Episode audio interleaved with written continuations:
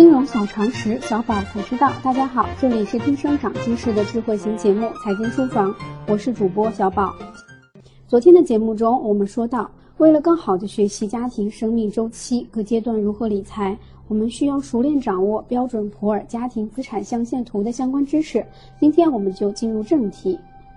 标准普尔家庭资产象限图把家庭资产分为四个账户，这四个账户作用不同，所以资金的投资渠道也各不相同。只有拥有这四个账户，并且按照一定合理的比例进行分配，才能保证家庭资产长期持续稳健的增长。第一个账户，日常开销账户，也就是我们常说的要花的钱，一般占到家庭资产的百分之十。它的标准呢是家庭三到六个月的生活费，一般放在活期储蓄的银行卡中。当然，现在我们还有其他的选择，比如余额宝或者是微信理财等。这个账户保证家庭的短期开销、日常生活、买衣服、美容、旅游等都应该从这个账户中支出。这个账户您肯定是有的。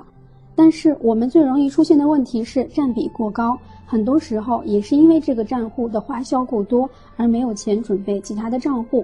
第二个账户呢叫做杠杆账户，也就是我们通常说的保命的钱，一般占到家庭资产的百分之二十，为的是以小博大，专门解决突发的大额开支。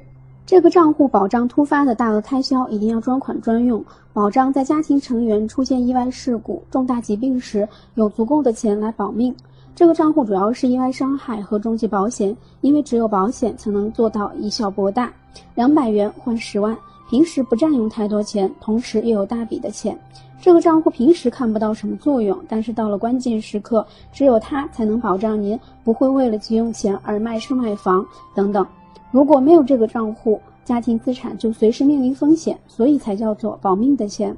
第三个账户叫做投资收益账户，也就是我们通常说的生钱的钱，占到家庭资产的百分之三十。它的主要作用是为家庭创造收益，用有风险的投资创造高回报。这个账户为家庭创造高收益，往往通过我们的智慧，用我们的资产规划来为家庭赚钱。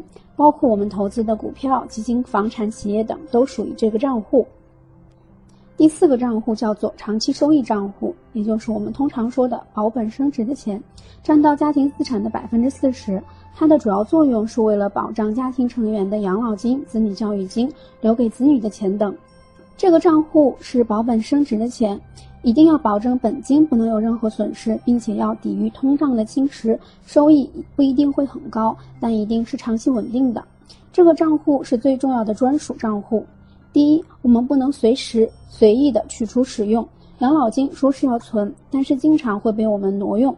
二，每年或者每月一定要有固定的钱进入这个账户，才能积少成多。第三，要受到法律的保护，要和企业资产相隔离，不能用于抵债。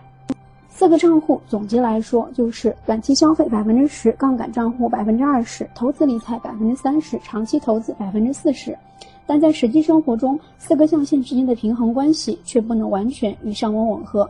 就像我们之前讲到的，在家庭生命周期中，所处阶段不同，理财目标就不同，甚至不同阶段相差甚远。这就需要我们结合标普的四个象限灵活调整。那么究竟如何在各阶段灵活调整呢？请继续收听我们一到二语的节目。下周开始，我们将为大家详细的解读。自本周起，财经书房将推出全新专辑《精英销售实战分享节目》《王者集结号》，本周六首播开启，请大家准时收听。即日起，大家可在微信中搜索全拼“金融理财峰会”，加入财经书房会员会，微信实时掌握节目动态。以上就是今天的内容，我们下期节目再见。